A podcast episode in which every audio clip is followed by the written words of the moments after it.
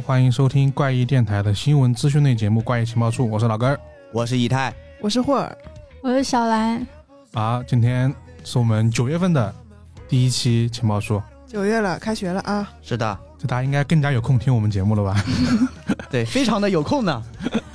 对，作业越来越少了。现在毕竟对啊，你要想作业要减少，然后呢，进入学校娱乐方式减少，是不是只能听一下我们这种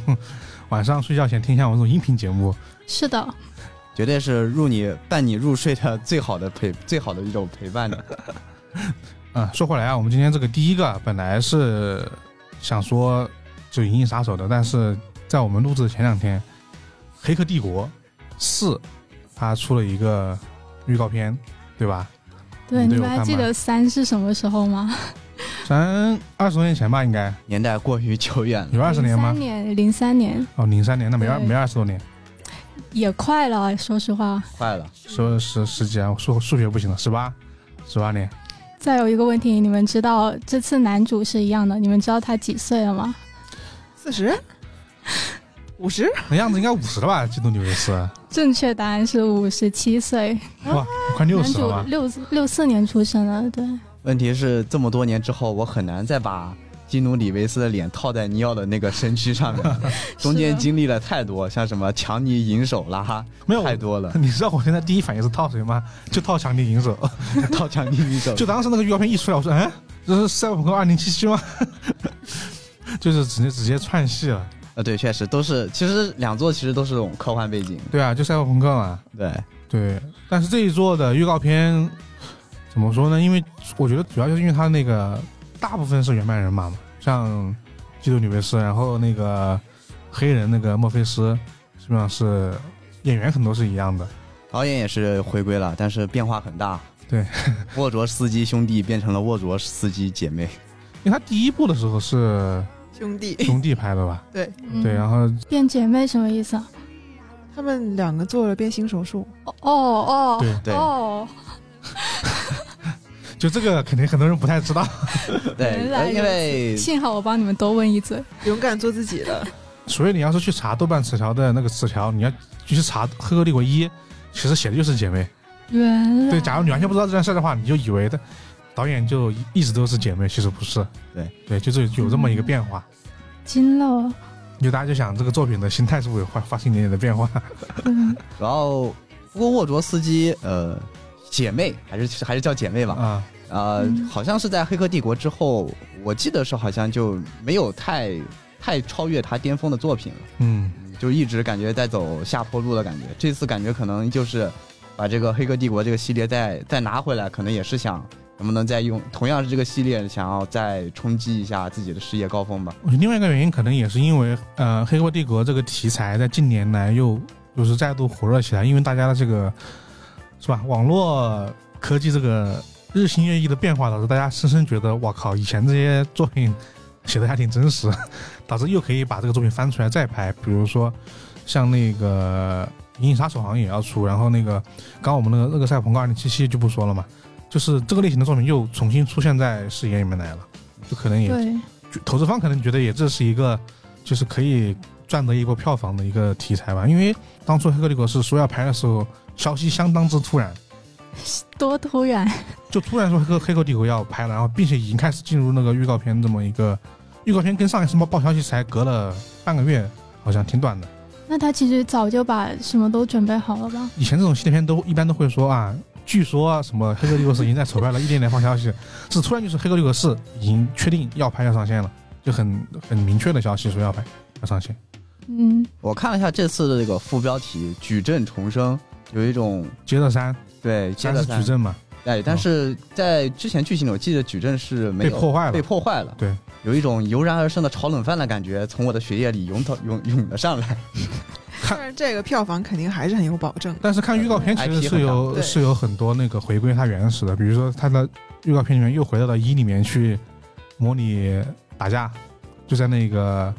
房间里面和墨菲斯打架，它预告片里好像有有有这个镜头的。就我觉得可能像你说的那样，一方面它是往后面填那个剧情的那个走向嘛，另外一方面应该会打一些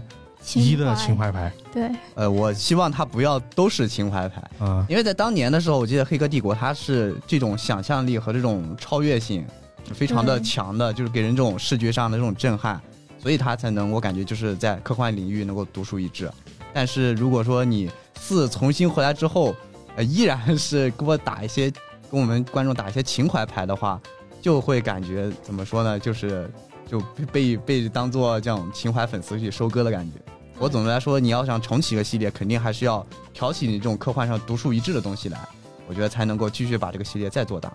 反正我是想说那个，就是不知道能不能再看到躲子弹，我会再重新用另外的形式拍一下，我感觉会有这个镜头。嗯，可以打个赌，好吧？赌啥？一张电影票？赌这么大的话，我想赌个什么一块钱之类就可以。那说回来，说回来啊，其实《黑客帝国》呢，这个我觉得说是这样说，但看还是得去看，这毕竟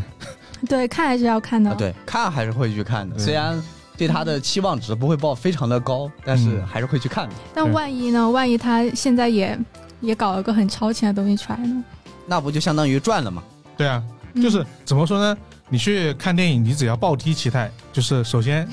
就你无无论如何都是赚的，只要你期待不高的话，就是拍的好你赚了，拍的不好，哎，你好像没那么坏自己的心意，这样你就可以双赢啊！就最爽的就是暴低期待看电影。哎，希望我们都能赚到。然后，然后说起这个《黑客帝国》，也是因为今天要说的另外一个资讯，它，呃，我觉得是一个题材的吧，就是、科幻题材，对，然后呃是那个《银翼杀手二零一九》，《银翼杀手二零一九》的这个二外遇三归来，它的漫画书都就是出版了。这个作品我们其实之前很早以前说提过一一嘴，它的一出版的时候好像是去年还是什么时候？对，时代华文出的还，是上半年忘了。呃，这个作品呢，再给大家重新介绍一下，怕大家忘了。嗯、大家都知道那个《银翼杀手》跟《银翼杀手二零四九》嘛，嗯，就是这么一个世界观。然后呢，这个《银翼杀手二零一九》呢，是属于官方认证的正统正史里面的，就是后续作品。就他他的世界观和《银翼杀手》以及《银翼杀银翼杀手二零四九》是一个世界观，对，所以他的呃主角啊也是一个复制人，他和八二年那个电影是一个世界观吗？一个世界观。哦，对然后八二年那个不是八二年那个未来不就是二零一九年吗？嗯，然后他就属于他叫《银翼杀手二零一九年》，他就他这个时间点就选在了《银翼杀手》那个作品里面那个时间线，就《银翼杀手二零一九》。虽然我们现在看感觉好像是前年的，但 就这个名字会会会有点奇怪，但其实它的用意是是这样子的。嗯，懂了懂了。对然后他他这个《银翼杀手二零一九》呢，他的主角也是一名啊银翼杀手，虽然是句废话啊，也是个复制人。然后呢，她是一个女性角色，对，叫艾什。她这个一二三的作品其实是开辟了另外一条故事线。呃，我不知道你们记不记不记得《银翼杀手》以前这个世界观里面有一个公司嘛，就泰瑞尔公司，专门做复制人的那个。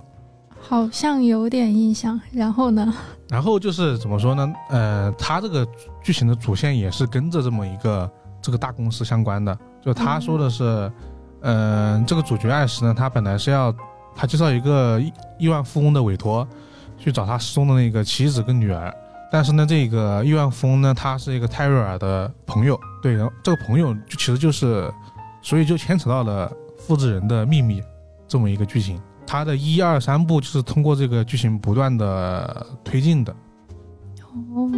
所以它怎么说呢？呃，故事的进行模式以及这个基础的，比如说这里面的一些街道的场景啊、一些风格啊、一些对于呃复制人这个问题的思考，其实都是和《银翼杀手》这个系列的是契合的，只不过他就讲了一个另外一个人的故事而已。反正世界观在就在同一个世界观下的，就是怎么说呢？探讨了另外一个故事吧，这样子。对，然后它还有一个拓展，拓展就是《银翼杀手》里面其实只其实只讲的在地球，就是都是在地球上发生的事儿嘛。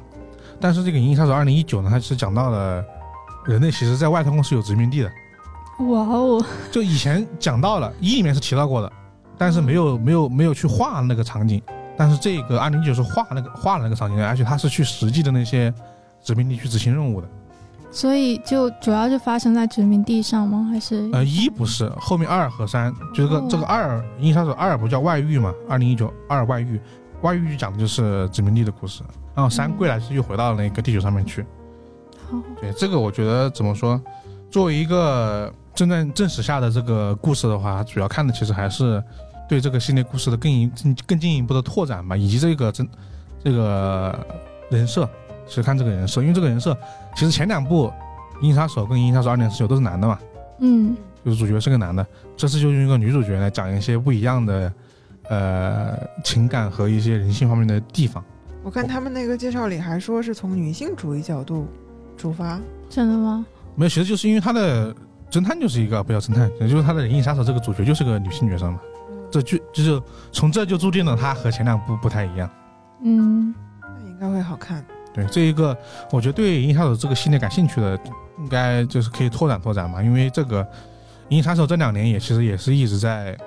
想出一些新的作品。上一次的二零四九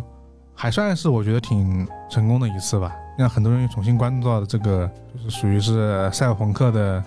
对，高司令演的很好，我觉得。对。然后这两本书的出版时间是什么时候来着？八月上个月，对，然后我反正我们说了，大家应该也可以买到，可以在闲暇之余翻翻看，因为它嗯全彩漫画。对，然后我们刚刚是不是没有说《黑客帝国》什么时候上？说了吗？刚才没有吧？它是定于今年十二月二十二日在北美上映，我们可能明年会看得到吧。已经这么快了吗？就感觉没有没有看之前收到太多的这种宣发消息，突然它就要上映了。我就说他当时就是这样的，就是突然就说我我要我要我要拍我要上拍，然后一切东西就进展的巨快，就不像之前有很多铺垫那种类型。嗯啊嗯、然后这个《银翼杀手》就说到这里，然后我这边还有一个另外一个属于是漫画方面的一个呃资讯吧，这个是什么呢？呃，算是一个我们比较少介绍的一个国家的作品，是哪个国家呢？德国。哦，哎，德国漫画还真挺少的。对，美漫这种比较多。他这个开头很大，叫德国幻想大师欧曼欧曼 欧曼实验巨匠安德利亚斯的代表作《白发巫师诺克》。我一时眼皮看成了白发巫师杰洛特，说啊，白发巫师杰洛特，那这么那这么，那 啊挺还挺合适，想一想，是对，实验巨匠他是有什么就很先锋的画法吗？还是？我自己看这本书的感觉，有点像版画类型的漫画。版画类型？就是很尖锐的那种，哦，呃，你们可以看一下这个书的封面，呃，确实哦，明显跟那个法国、南欧那边的画家的风格不一样。那边就是法国人喜欢把人画的就矮矮胖胖的呀，然后这个比较有黑色。幽默的那种感觉。他这个就是明显是很怎么说，比较就把人的画比较瘦高瘦，然后比较尖锐，包括那个他们的衣角啊，还有还有一些环境。嗯，可能平时看多像是日本啊，还有美国他们这种商业漫画的，看这样的形式的漫画，可能还是需要适应一下。对，而且它就是那种其实是那种图像小说的模式嘛，就是呃漫画的分镜格就是很规规矩的，就是排布一横排，全是那种正正方形切割，然后放了很多字那种，嗯，字还挺多的。但其实我感觉，其实一些早期的一些插画，其实呃也是像是这种风格的。但是好像因为在商业漫画的很多这种迭代的情况下，进化到我们现在所看的这种色彩非常浓烈啊，人物啊相对来说比较饱满的这种这种风格。呃，像他这样的话，可能就是会人物会显得更加的怎么说，更贴近于画的那种画的那种感觉，就是像漫画那种人夸张型那种人物，把它的特点特别的放大这种感觉。看里面人物的那个表情都蛮严肃的。如果说让我硬呃对，如果让我硬找一个很相似的感觉的话，就是早期如果听众里有玩万智牌的玩家的话，可能会想起早期有点像万智牌插画那种画风，会有一点点像。嗯对对对，他这个我觉得画风其实看大家自己喜不喜欢吧，我觉得这个因人而异，但他的故事还挺就是好玩的。他因为叫白发巫师洛克嘛，其实他这个身份大家知道，就其实就是一个某种意义上的超能力英雄，因为他有很多怎么说呢？我当时看的时候，第一感觉有点像奇异博士哦那哦，种感觉，他可以穿越时空，通过调配一些什么神奇药水，然后穿越时空，然后呢还可以进入别人的梦境去查案，他就有很多这种奇奇怪怪的那种巫师的能力嘛。当时给我第一感觉很像那个呃奇异博士，但是其实还有一点差别。他因为这个作者他说了，他他受到那个呃洛夫克拉夫特的影响，其实这本书是有点克苏的味道的。有点克式的那对，有点克式的。因为他，所以他这个白发巫师，他的职业其实是一名特异现象调查员，哇，这个身份就相当之 又是一个传奇调查员的故事。对，是以调查员这个身份去破解那个很多不可思议的现象。对。嗯、然后这个相当于是诺克呢，就是在调查这些神秘事件的时候，有一次他就运用他这个超能力嘛，就是穿越时空，他那个东西叫渡口，是他那个可以穿越时空的地方叫渡口，但是他只能用三次，用完之后他就他就不能再用了。但是他这一次的是一次任务用三次，最多只能用三次，人生中用三次。啊，不是某一在某一次，哦，然后他他就用了第四次，他有一次为了执行任务，他用了第四次，导致他这个整个人就是受到了相当于是能力的反噬，整个人就丧失了自己的记忆，他就变成了那种经典的，一边要寻找自己的真正的这个哦身份的记忆，然后一方一方面去破解这么一个神秘现象，所以说他这个这本书的名字叫呃白发巫师洛克，然后还还有一个小标题渡口，就这么一个原因。他整个故事怎么说？感觉他还是很有思考性的。他整个故事思考性，我觉得是额外的吧。他的娱乐性是做的挺好的，就嗯它整体还是一个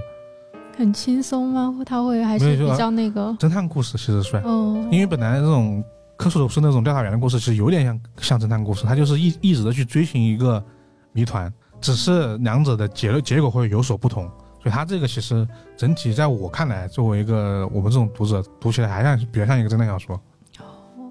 啊，那除了内容以外，其实就是听众因为也看不到这本书嘛，所以嗯我是想就是跟大家说一下，这本书其其实精装包装上是非常精美的。对我自己这样摸起来，它是应该属于是一个精装版嘛，然后大小的话是一个就属于是几开的那种，大开本儿，大开本，后浪大开本出的漫画都特别精致。嗯，反正呃，这个大小应该大家上学的时候用那种英文英文课本的大小。比英文课本应该再还再大一点点再大一点，它宽度其实会更宽。对，就是其实看大图的话会非常的爽，拿在家里收藏的话应该是非常好的。哎，你这个翻开那些字好多啊，真的。这是它的介绍。哦哦，对，但是虽然字多，但是因为它大嘛，对，嗯所以其实读起来也不会很累。这个这个内容我们会就是书的这个内页，我们会发在那个怪异赏书区的微博上，大家可以去看一看，因为它里面的画面真的挺好看的，嗯，就是不是那种简单的黑白式的线条，它很复杂，线条很复杂。对，它的封面就可以看出来。对，这本书来自于后浪，价格稍微有点贵，就是 你这本书真的很厚。哎，但是我觉得喜欢漫画的朋友应该还是不能错过这本书的。嗯，对，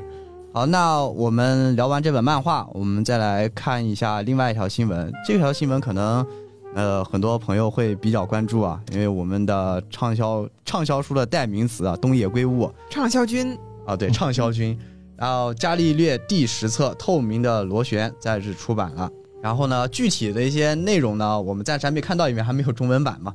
然后剧情梗概是呢，在房总海岸发现一具无名发现一具男性的尸体。随着他失踪爱人的下落呢，一位天才的物理学家出现了，也就是汤川学，嗯，又有新的案子出现了，我们的伽利略又要出动了。对，然后我看到了这本书的一个呃信息不多啊，我只看到的应该是类似于它的 slogan 还是什么的，主题应该是对，个应该是个主题。主题，双引号啊，保护爱人是一种罪过吗？哦，哦，看到这句话，我真是想起了，呃东野圭吾的每一个作品，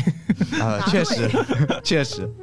对，这是永恒的主题了。怎么说？我觉得这本书其实，因为它其实是九月份，九月三号是吗？才在日本出版，其实看到应该挺少的。嗯，嗯刚出，对，然后我们其实对这本书关注更多是在于伽利略这个系列上面来嘛。其实伽利略的新系列，我们上一本上一本说的是那个《沉默的巡游》嘛。其实《沉默的巡游》伽利略的这个性格人设已经有了一些改变，比以前更加关注一些人类的情感方面的东西。对，然后整个伽利略系列，包括从呃在那个嫌疑人 X 先生的时候，其实已经有了很多这种类型的很很多这种类似的主题出现了，是吧？这种保护所爱的人，这不就是嫌疑人 X 先生吗？然后然后其实到了那个《沉默的巡游》呢，其实也是有很多这类似的主题的。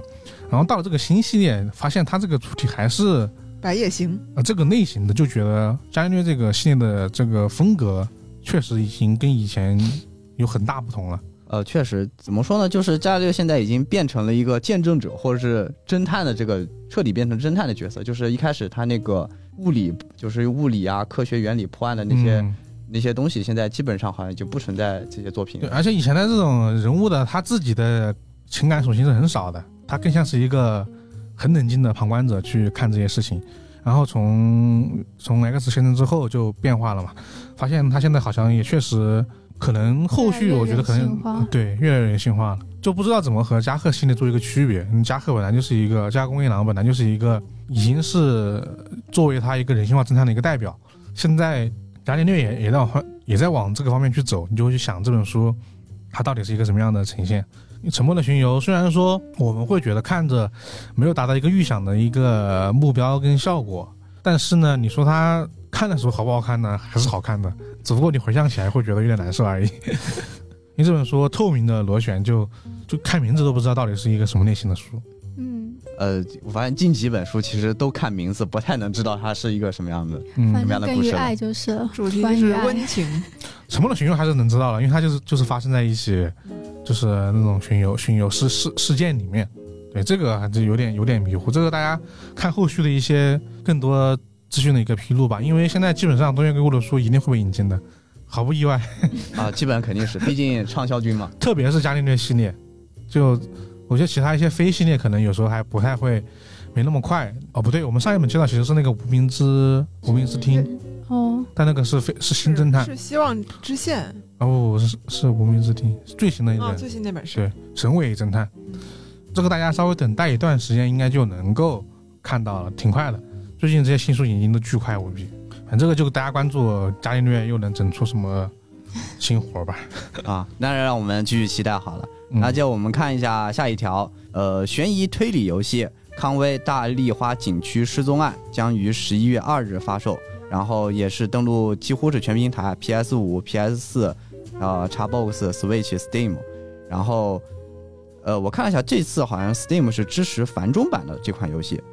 呃，这个游戏可能很多人可能不一定了解。其实我们也是看了这个资讯之后，然后才去了解到这么一款系列游戏。第一反应我还以为是黑色大丽花呢。对我也是，对，但是其实这个游戏去看了之后，其实跟黑色大丽花的关系其实并不大。呃，它是它，因为它讲的其实是一个少女的一个失踪案，玩家通过扮演的应该是侦探的这样的一个视角，在自己家里头通过一台相机观察邻里之间的这样一个反应，然后去通过收集线索，然后进行破案的。呃，如果简单理解的话，其实就是希区柯克的后窗。啊呃，我们去看那个宣传视频的话，其实能看到非常多的这种很相似的镜头致敬元素吧，我觉得首先他那个侦探就是坐轮椅上的，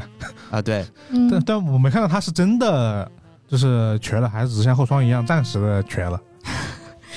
然后他好像是通过那个相机是吧？对像像相机镜头去是一个相机镜头对，但但他那个是直接拍出来了。啊，对，相当于就是应该，虽然没有玩到游戏啊，但是应该相当于应该会有一个拍下来照片，会有一个像是线索收集一样的，然后通过照片里面发现一些什么呃线索啊，然后再去整合成一些结论啊，然后再去推动游戏这样的感觉。我觉得他应该就是致敬，毕竟他很多宣传宣传那个游戏的这个类型的时候，他说什么叫什么观察性惊悚游戏，我说这四个字，那不就是后槽吗？哦，我觉得应该也是，尤其是我看了之后，确实后窗既视感太强了。就看它的推理属性应该会更强一点，因为后窗的故事整体没那么复杂，虽呃，它是以悬疑性为主嘛。对对对，可能它这个作为一个推推理游戏，它会更加的案件上会更加的复杂一点，通过这个观观测啊去引更多的线索。但我现在好奇的是，是不是是不是只能通过这样的方式去就是游玩？那肯定要看他的下一个预告片才能知道这个更多的一个消呃，息。只能看就是离发售越来越近的时期，能不能看到更多游戏相关的资料。对，因为假如说只能够通过照片、这照相机来来观察，还挺考验他对这些游戏的设计的，不然会有一点就是呃无聊。因为你是自己操纵嘛，你后窗别人是虚构他操纵你的这个观看的感觉，当你自己去玩，那可能就不太一样了。那叫什么安乐椅侦探是吧？他这种这种方式，讲道理，他确实也不是他不叫安德里侦探，为啥？他他他他这只能算物理意义上的安德里侦探。啊，他对，顶多只能是不能出房子，就是行动困难而已。对，真正的安德里侦探是他他就完全看不到事件的任何东西，就哦只能是我，比如说今天我去经历了一件事情，然后我讲给你听，但是你没有看到过，你只能通过我的讲述去脑补推理整个事件，啊，这是叫真正的安德里侦侦探。他这个就是物理物理意义上的安乐椅，也其实 如果起不来了。就是物理意义上起不来，就是有些安乐椅侦探就是他其实可以起来，但他不想动。啊他是装的啊，对，啊，我我觉得他可能不想因为某些原因就很 很值得怀疑他是不是装的。我说这个他肯定后面还有剧情的那个揭示的，因为他不可能只是简单的坐在这儿，那就没意义了。大家都看过后窗，嗯，就很多东西就清晰点我是知道的嘛，看后续应该还有一些别的剧情吧。对，然后这个游戏的制作方是那个 White Paper Games，然后叫就是白纸工作室嘛。然后之前他们呃，他们这个也是做独立游戏的，然后之前好像也是比较专注于做就是解谜、推理还有线索收集这样的一个游戏。呃，之前好像是有两款相对比较就是圈内比较有名气一点的作品，一个是 Either One，然后呃没有特别正没查到特别正式的中文译名啊，我们可以理解成就就是二决一二选一嘛。然后还有一个是这是他们出道应该是他们出道作，一四年的，然后是在一九年吧。然后还有一个 The Occupation，呃，译过来好像应该是叫职业还是什么？这是一款第一人称的一个解谜的一个游戏。然后反响这两部游戏其实好像反响都还可以，我在 Steam 看都是特别好评，呃，但是受众不是特别的广，但是在这样一个玩家群体中口碑还是比较不错的这种情况就是什么呢？这个游戏好玩，但是没有中文，所以他们受众群体比较小。啊。对，没有中文，毕竟我们在国区看的 Steam 嘛。啊是的，但是这次好像是支持繁中的，哦，那还可以。你这样说，我觉得他们可能做这种推理解谜游戏还经验还挺充足的。毕竟呃前两个都、都获获获得好评嘛，虽然说明他们在这方面的实力可能还是获得了玩家的认可。主要是我觉得做这样的一个游戏，就是这样一个小工作室做的游戏，从一四年做到现在还能活下来，我觉得他们肯定有自己看家，有两把刷子 肯定通过游戏赚到钱了啊，对，其实就是肯定是赚到钱了。就是赚到钱了。对，说明他们还是相对来说可以的，嗯所以我觉得玩家或者说喜欢这玩这种类型的玩家还是可以期待一下。这个游戏说了它的发售时间吗？呃，在十一月二日发售，哦，那快了。还挺快的。对，两个月很快了。对，两个月之后吧，看看吧。然后我这里的话就没有了。那到我这儿，然后我这儿的快讯就是给大家介绍两本书，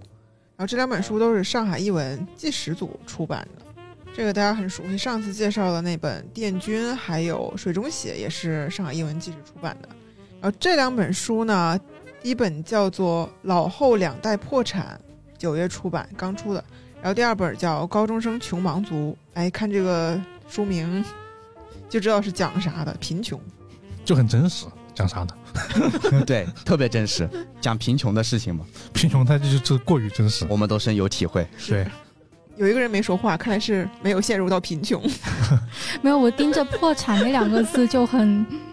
感同身受。因为重重叹一口气。他这个这两本书的作者呢，就是 NHK 特别节目录制组他们他们编写的书。这个节目录制组呢，他们一直都是秉承实验性还有独家性，力求感动大众的这种理念，就是就敢于挑战各种话题和题材。然后之前他们也推出过无缘社会啊，像女性贫困呐、老后破产这种，就是大量反映日本社会现实问题的书。呃，之前那个女性贫困还是舒颖给我安利的，啊，对，那本书我也看了。特别好。嗯，我倒是没有看书，我去看了相关的，就是女性贫困啊，还有老后破产这些日本的这些话题，还有它一些纪录片。我这我一直好奇，他这个节目是相当于说他是他本来是拍了这个纪录片，嗯，然后把纪录片拍的内容又重新写成了文字对出版的，是这么一个流程是吧？对。然后这本《老后两代破产》呢，其实是《老后破产》那个续作，你是看过那本是吧？呃，没有，我是之前看过他的那个相关的一些纪录片。嗯。然后这本呢，也是在就是前作关于独居老人的基础上，就是进一步对老人和子女同住的这种情况进行取材。你看，是不是一般人都会觉得，如果老了之后和子女在一起住啊，是挺幸福的，安享晚年。但是这本书就是在老人和子女同住的情况下来挖掘两代人一起住引发的这种矛危机，盾，对矛盾和危机。两两代人两败俱伤。我看见这个，他其实说的是什么？是说的是中年人回去照顾自己的家家人。嗯，是啊，你看子女与老人同住的这种家庭面临的困境是不亚于就是独居的老人的。有的时候嗯子女是无法兼顾工作和看护父母这种，就是能取得一个很好的平衡。其实怎么说呢？其实还是老龄化的问题。是啊日本老龄化问题特别严重嘛。因为日本现在是怎么样呢？呃，日本年轻人他不满意的是，他们挣没挣到钱，就是因为其实日本的老年人都特别有钱，就是家里面存款很多，然后呢，所以日本的这种老年人的诈骗事件也特别多，就是那种网络诈骗。然后呢，其次呢就是，呃，日本的老龄化本来又比较严重，相当于就是很多日本比较那种偏激的人啊会说，呃，日本现在就是老人这么多，钱又在他们手里面，你还让年轻人活不活？大概是这种很偏激的一些观点。然后也会有一些人。呃，对，反正就是其实一种社会问题嘛。然后有一些人，有一些家庭就会选择说，他自己生活，自己组成一个新的家庭，结婚生子，其实压力很大的。他可能会选择去和长辈一起住。另外一种呢，是因为老人他本身的身体不太好了，所以他需要去接过来住在一起，然后去照顾老人。这两种问题就是综合在一起，可能就形成了，就是我们今天说这个老后两代破产吧。对，然后这嗯本书还介绍了，比如说老后破产的高危人群有哪些，就是无法自立的中年男女们呀，还有就是无法嗯停止工作的高龄父母们，还有就是日本特别特别基数特别大的一个群体，就是切断了和社会之间纽带的那些，就是儿儿。子，对，就天天在家也不出门，然后啃老，对，嗯。就这种人，也就是之前说的，就是通用就是尼特族，啊、对中国现在也这样，对，这些问题其实现在已经 我们已经出现了。是的，就是其实根本上是是老龄化社会跟跟社会经济发展的一个问题。呃，其实关于第一个那个，呃为了就他他不是说为了照顾这个年迈的父母会导致失去收入嘛？嗯，呃，我们我不知道我们这期节目出来的时候绝教有没有更新，但是那个作者叶真中显的那个第一部作品那个死亡护理护理师，他其实讲这个问题，他讲的是过重的这个呃养护活动会让一让一个就是新的家庭产生很多矛盾，因为其实你基本上每满天就是每天你都不能离开家里半步，因为假如离开就很容易出现就是意外死亡，然后或者说有些照顾不周的时候，他突然就人就走了，就给家里带来很大的一个身体和经经济上的负担。会有这种问题，但他那其实讨论的是另外一个问题，这个这个可是更多的讨论的是，就是经济上面的一些问题。嗯因为他这个感觉是社会性其实更会强一点。嗯，因为我之前就没有看很多，我之前看了一点就关于老后破产这个话题，就是它相当于是前作嘛。然后他这边也是说，就是老后破，就是很也是讲社会上很多原因导致这些独居老人，就是生活其实非常的拮据。然后我之前看到还有个采访案例，是一个老人就是每天能吃的东西，就是能吃的东西就只有面了。嗯，就是他只能买得起这个来来那个去呃维持他自己哦的生活、因为他的他的存款不多，存款他又不能去工作，然后他们说你不是有养老金吗？要发十万日元养老金嘛，嗯。好像是说相当于人民币应该是六千块钱左右。然后那时候好像看了采访记者给他算了一笔账，然后算算算算下来，发现确实基本不太够用，因为房屋虽然是你的，但是你房屋得有维护费用，然后你平时使用的各种呃生活使用的这些耗的能源啊。呃，电啊，甚至那个老人连电都不用，他家都没有通电。哦，我好像看过那期，好像是什么是那个去你家可以吗？那个节目，他最后帮还帮那个老年人打扫了他的家，是不是？呃，好像是垃圾都堆满了，啊、对对，他家里面因为对就生活不便，他自己也没有处理，他一直就扔在那。他们这个节目组好像就就是目的致力于，好像就是发掘那些你看不见的那些东西，嗯对就是容易被一些表象东西掩盖在底下，但其实他们的生活并不是非常的好。对对对，看完那个系列，连看好几期，就是呃老后破产，我还看了那个呃女性贫困的那个那期，我就感觉日本真的还是一个发达国家吗？哎，是你一说女性贫困，然后接下来介绍这本书叫《高中生穷忙族》。其实这本书进一步探讨了那种就是女性贫困里面中贫困的隐蔽性，就是女性贫困里面你还记不记得，就是有一些女性会用廉价的化妆品和二手的服饰就包装出一个光鲜的外表嘛，哦，对，嗯所以很多人就对他们的经济情况提出质疑，觉得他们也看起来不穷。然后类似的情况呢，也发生在就是贫困的未未成年啊、高中生的身上。其实啊，也不能说是虚荣吧，就是那种难以形容的自尊。他们也是这样，就是得体的衣着使他们在都市里面隐身，成为被忽视的贫困群体，就是一一种看不见的贫困。其实平时看那个日本的影视作品，就是日本高中生人均打工，就每个人都在打工的感觉，感觉零花钱要自己挣的感觉。对，嗯，然后我看了一下，这个好像是一个，好像是社会，它是个社会问题的一个连锁，因为它好像是说是紧接在就是女性贫困后面那个问题之后的产生的这个高中生穷忙族，，对，就是比如说家庭的贫困带来了子女的贫困，然后因为我发现，在那个我看之前那个女性贫困系列的时候，有个非常重要的词叫做正职，就是在就是说或者说叫正怎么说呢，叫一个正式的职业，因为我看那么很多那些。那女性贫困里面很多，包括男性，很多深陷贫困当中人，就是因为没有正职，他们在打只能打工嘛。对，嗯但是时薪又非常的低，几乎他们把所有的时间都花在打工上面，然后你就没有时间去提升自己，然后对只能打零工。像十八岁、十九岁的女生，她们就一直在打工，所以你没有时间去学习，然后没有时间学习之后，你就更缺乏竞争力，然后一直下去，然后就会恶性循环。对，像这本书就是讲了，比如为了家计，就是家庭的生计而工作的高中生们，还有背负着奖学金借款升学的高中生们，还有呃靠打工来维持整个家庭生活的高中生们，就是还是围绕这个，呃，就还他们还是因为家庭原因导致的，大多数。呃，实际上就是整个的生存问题，呃，嗯，让他们没有办法再用于去提高和学习这样的一个东西，让自己在社会里创造出更强的竞争力。对，然后介绍了这些原因之后，这个书还在最后一章探讨了是怎么样让这种看不见的贫困可视化，就是被大家看见嘛，嗯，就是一个推进相呃相关的对策。这样我觉得一方面让大众看见，另一方面得让日本的议员看见，对似乎对，还是挺难的。前议员最近好像背锅背背完了，准备下台了。嗯，我觉得这个问题挺好，在于说大家以前会经常看外国的作品，就是知道他们大学生活经常背很多，就是就什么学业贷吧，算是，因为相当于他们那个学费又很贵，然后很多地方要去大城市生活就很要要背很多的这个债务，很多人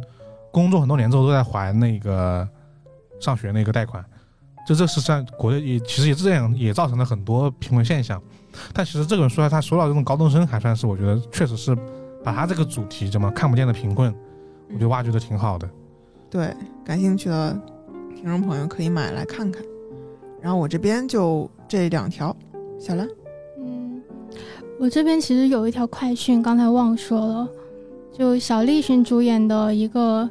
叫《日本沉默希望之人》的日剧会在十月份上映，然后是 TBS 制作的，然后它有一个同名小说，日本沉默嘛，对嗯，之前我们也提过好多次了。对，嗯，所以这个剧十月份就会开播了，到时候网上应该会有。反正这个日本沉默这这两年的改编也很奇怪，不知道为什么突然这个 IP 又被拿出来进行一个开发。对这本书其实挺早的，然后呢，先是那个日本沉默二零二零，对，那个动漫好像也有剧，是吗？我只看了动漫，好像也有剧啊，我不太确定啊。哦，然后是同时开发的，但是那个其实是那个小说其实是新写的小说了，嗯，就那个小说跟原本小说有点不太一样。然后那个动漫最后呢，咋说呢？前面还可以，后面就开始 放飞放飞自我了起来。我就只看了前面。前面描述那种日本沉没这个场景，这个就是属于是，呃，地震，然后加上一些就是海啸，然后加一些一些嗯、呃灾难场景，还是挺让挺让人感觉到就是害怕的，就很突然。然后呢，这个日本沉没什么希望之人，他其实是根据他的这个正统小说，不要正统，就是原本原著小说，就就就是根据日本沉没来改编的。呃，小栗旬他是演的什么来着？好像就演的是就演了那个男主嘛，他是一个嗯省厅代表之一，他叫天启天海启士，在剧里面的名称。哦，我想起另外一个演员了，嗯，上川照之，好像两个人对手戏很多。哦，是吗？对，大哥大大 对对，他也是主演。两个人，因为他其实代表的作品里面会有两种对于这个未来环境的一个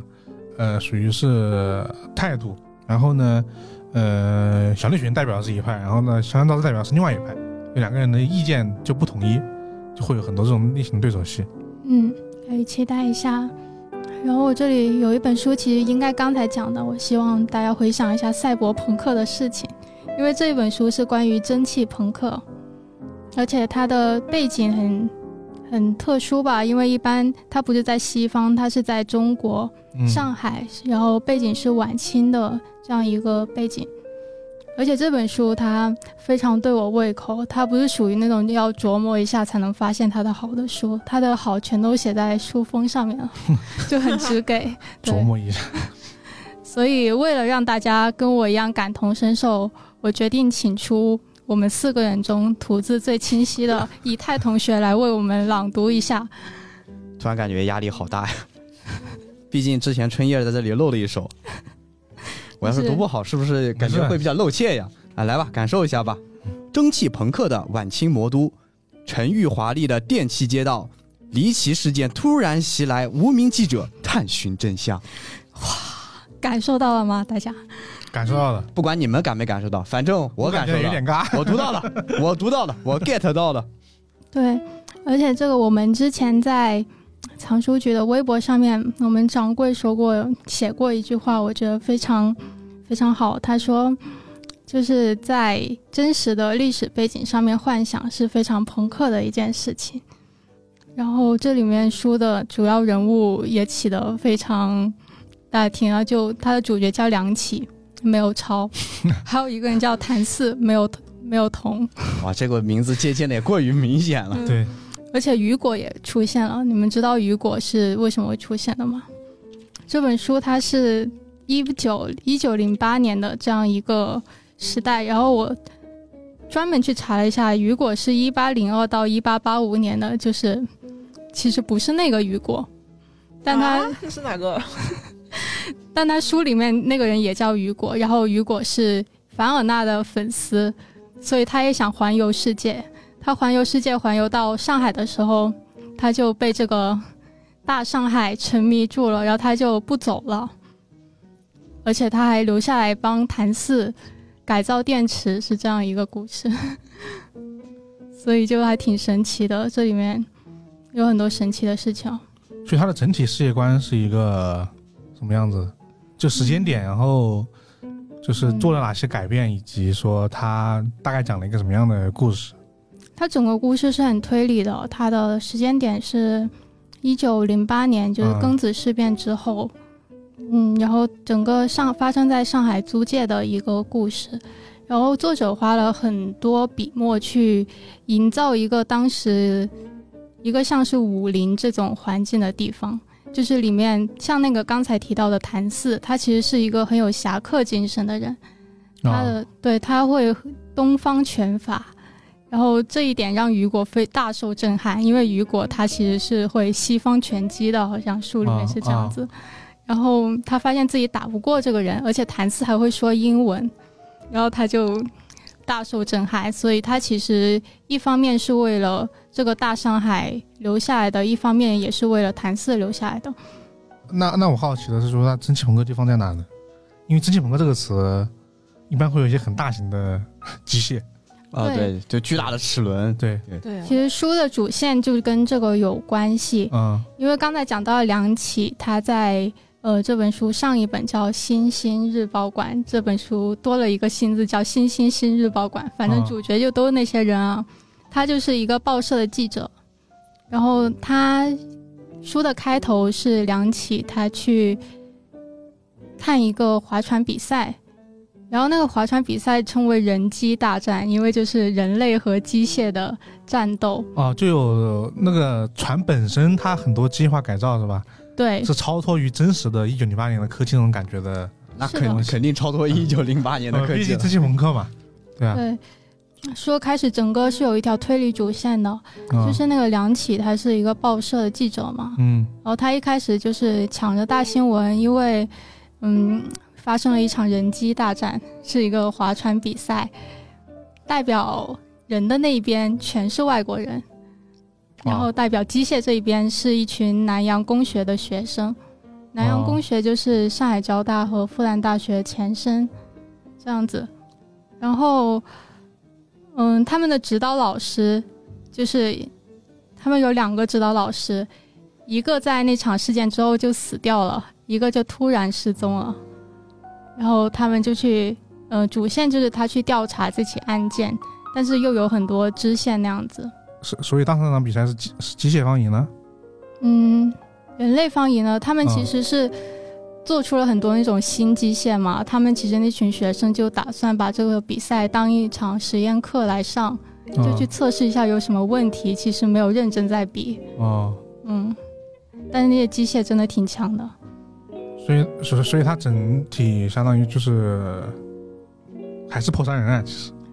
对，其实还是一个推理故嗯事。然后他那些推理的话是比较怎么说呢？很多一些零散的片段，因为我们是跟着那个梁启到处奔走，他是一个记者嘛。哦，因为他其实整体应该还算，他应该是整体是刚想说的这个脉络，但是里面很有很多推理的桥段。对，而且就是整个他营造出来的那个像武林一般的社会，就是喜欢的人会非常喜欢。啊、其实我比较好奇的是，他怎么构建了在这个知识朋克世界观下的上海？因为就是在那个时期的故事，上海本来就很混杂嘛，对，所以就我其实有点不太脑不太能够脑补出来那个那个世界的感觉。其实真的跟当时我觉得选在上海挺有意思的哦，嗯因为当时上海本身就嗯有点，其实它很动荡，但它同时又很繁华。嗯然后书里面写了很多那种白天跟黑夜的反差，一到黑夜降临的时候，然后电气路灯就会亮起来，然后整个上海租界就像一条条交织的金链一样，到处都歌舞升平、灯红酒绿的。而且里面有一个地方，它是有一个叫像梨园一样的地方吧，嗯。然后书里面叫张园，然后它其实有一个地下机关，就是记者他发现他去查案的时候，那里的老大给他展示了，其实那里有一个地下城一样的感觉，里面就全是外国人，然后在那边消费，哦。然后会有很多这种晚上那种很繁华的景象，而且像主角的话，主角都是搞机械的，就像谭四，还有失踪的那个人，还有死掉那个人，然后嗯。都是搞机械的。因为它其然后实雨果其实也在帮忙搞机械，那它其实是在他整个这个，它其实是相当于说还是上海住院那个氛围，但是它对对对。加了一层。嗯，机械朋克这么一个机械设定，整个社会的感觉还是还是还是当时那个我们熟知的那个民国晚清民国时期的上海。对，啊。而且里面还有很多就是像武侠小说一样的桥段，比如什么水上黑帮啊，然后那个黑帮就是都在水上，跟时局一样动荡不安，然后还有机械的轰轰声，然后反正进去查案的时候就，嗯，很恐怖，像，反正就很探险，好吧，我觉得。这个故事的时间跨度应应该不会很长吧？不大不大，就就那几年，应该就是。啊，我想应该那几年好像就没有什么有什么特别大的事件，真实的历史事件发生穿插在里面。这故事有吗？嗯，穿插倒是没有，但是他有提到之前，他有反复提到庚子事变嘛，其实里面有一些支线的案件是跟这件事情可能做了改编的，还有像殖民者他们之前扩张地盘的时候会有越界修路的这件事情，他有提到，就是有一些真实的和幻想的，它会交织在一起。也是结合了很多就是真实的对，上海那时候的一些事情。包括一些民族情绪，就比如说这种 阻止洋人越界这种事情，就对，对。就是很真实的当时的民族情绪了。而且就刚才提到，在那种修地下城给洋人消费的那个人，他其实也很有民族精神。他说，这些人在我们这里赚的钱不能让他们带走，就要让他们花在中国。想起了一个很奇怪的一个一个东西，但其实怎么说，因为这个具体的这个世界观可能大家需要大家去读，但是我其实想说的就是说，上海确实是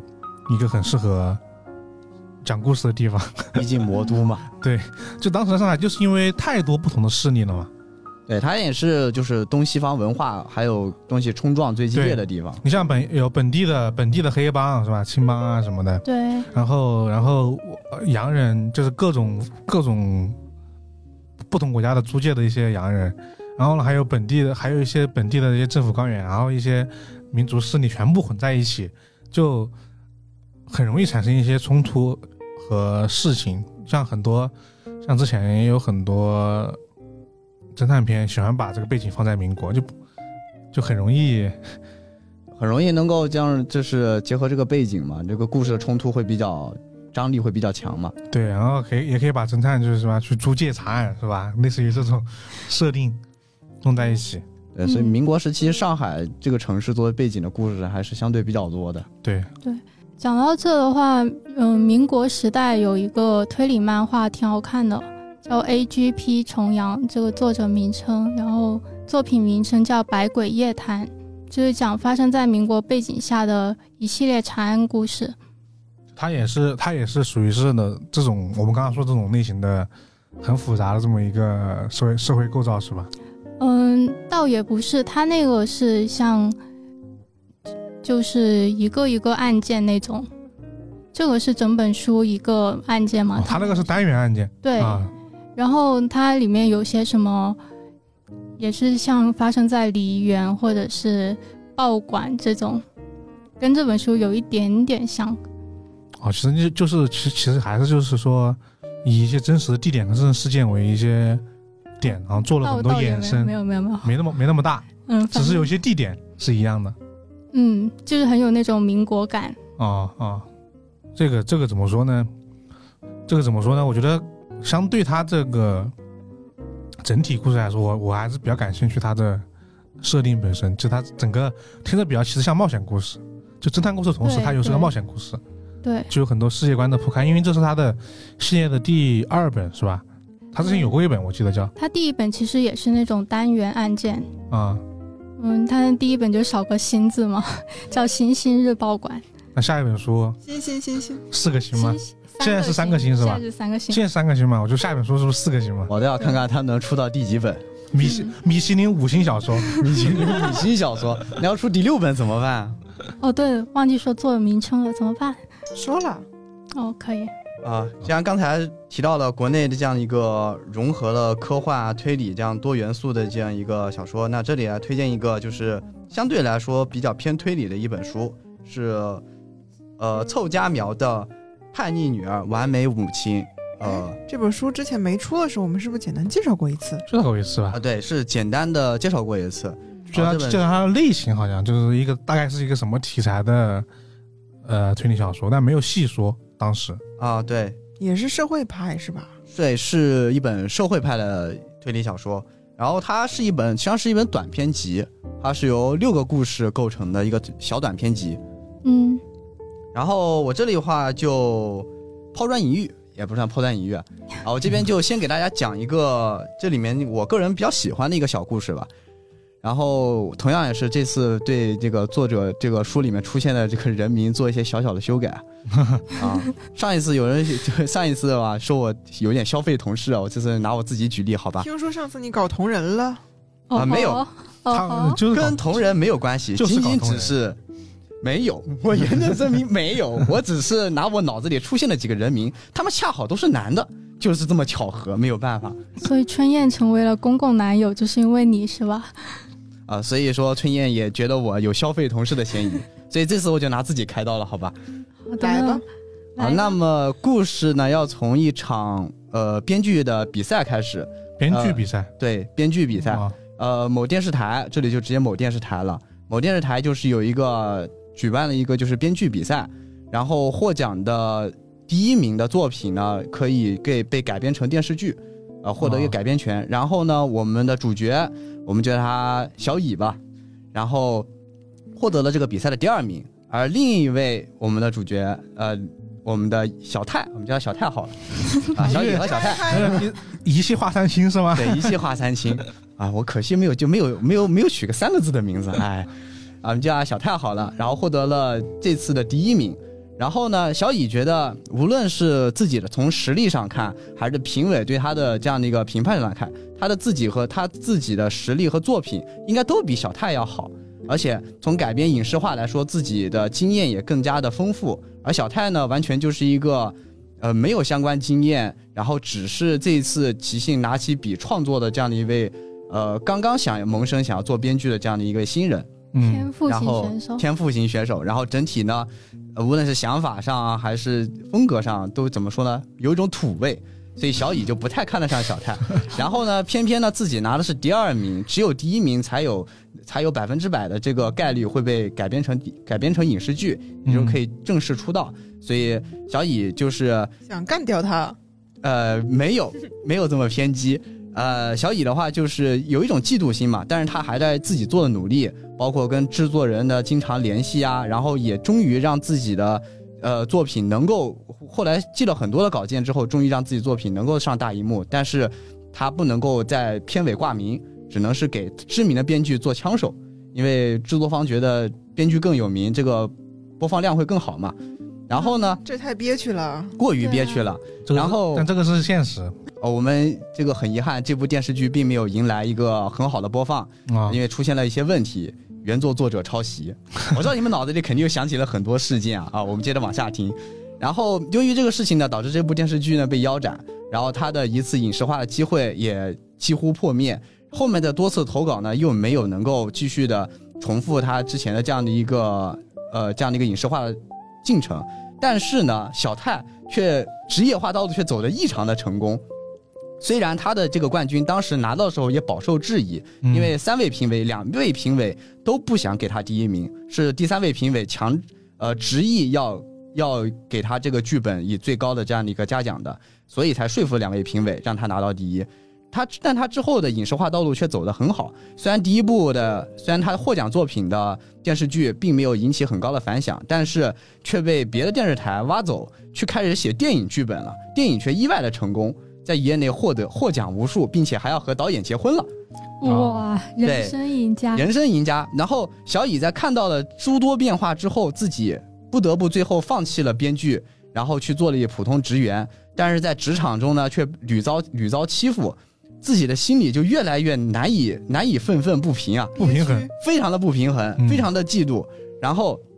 大家知道这是本推理小说嘛，后面的进程可能很多也会猜到。然后他瞅准了有一天啊，因为那个小乙啊，因为小泰已经是这个知名人士了嘛，他看到他哪一天回国下飞机的时候，有他就行程表，他就捧了一束花站在那里准备迎接他。然后呢，我们把视角先拉回小泰。小泰其实看过小乙的微博，知道他一直对自己心怀不满，一直在嫉妒自己啊。如果他消失就好了，如果他消失，我的编剧就能够，我的职业化道路就能成功，对吧？然后看到很多，然后也正好看到了他。也正好看到了他的微他的微博说啊，嗯，今天他知道今天自己在哪里下飞机，所以他提前安排好了安保安保人员来保证自己人身安全。然后戏剧化的一幕最后出现了，当所有当他走，当他向小泰走向小乙，然后他拿着花准备过来的时候，后面有一个男子挥舞起了刀，一把一把一把捅了过来。原来那个那个那个非常暴力的微博，其实是那个那个男子的，那个男的是那次编剧比赛的第三名。啊，他同样觉得只要那么自己没拿到第一，是因为第一名的错，啊不跟第二名没有关系。他也只盯着他，所以他最后由于自己的职业化道路同样不顺利，最后拿刀开始进行了这样恶意的报复。但是小泰这个时候反转来了，小泰这个时候迎身挡上了刀，啊，因为他帮他挡了一刀，然后把真正的没有任何藏匿东西的一本鲜花送给了小乙。他感谢他作为对手一直激励自己前行。呃，哦，我竟说不出话来。对我们也一样，这个这个反转，我觉得是非常有意思。然后六篇故事都是以这样的方式进行的，而我刚才说的这一篇呢，是这本书的第二篇。其实我看到这个故事还是说还是蛮那啥的，就是正能量是吧？就就就突然正能量起来了。因为第一篇故事呢是一个怎么说呢，带有一点黑身残的感觉。因为那社会派推理小说嘛，啊，看多了大家都清楚啊，没有一点深，没有一点黑身残就不好意思叫自己社会派。第一部就是比较那个有点黑身残的感觉，然后但是到第二部，我看着看着啊，又是一个人因为嫉妒而心里啊扭曲的故事，结果最后哇哇这个好正能量，看到了一下，看到晚上突然心里升起一道光，哇，人性多么美好。是，就是怎么说？因为因为上一次记得我，我记得我们上一次、呃、简单说的时候也说的是，好像是一个比较黑生产的故事，就是是一个孕妇故事啊，孕好像是一个啊，对，那是第一个故事。啊孕妇袭击案，当时这个故事还挺挺黑生产的。对，如果你看这本小说，就是第一个第一个案子，就是我们可能之前提过孕妇袭击案，马上看到就是第二篇。你会以为它还是那么一个走向，对，看啊前面所有的描述，它的走向感觉都是这样子的嗯啊。因为那个第三名在这个小说里面虽然有出现，但是一直都没有什么存在感。但是我们一直跟着这个呃小乙的这个心态在走的时候，最后这个反转感其实又非常的惊喜。嗯，所以说这本书一开始说的好像是凑佳苗的集大成之作，然后说它是什么呃反转系反非常高能的反转，其实感觉是非常有的。就是它虽然不是那种本格小说里面那种啊突然翻给你那种没有没有没有那种真相的反转，但是它确实在就人性上的这种反转做的非常的惊喜。这个反转更震撼。对你总觉得啊人性不过如此的时候，它总是能给你一个更加震撼的一个表现。应该说六篇故事都各有特点，其实还是一本非常值得推荐去看的书。所以它就是通过情节反转，没有太多推理的部分，但是呢，能够挖掘很多文，就是人性的不同面。呃，对，他总是在，他应该说是非常深度想去挖掘人性当中还有的可能性，嗯，然后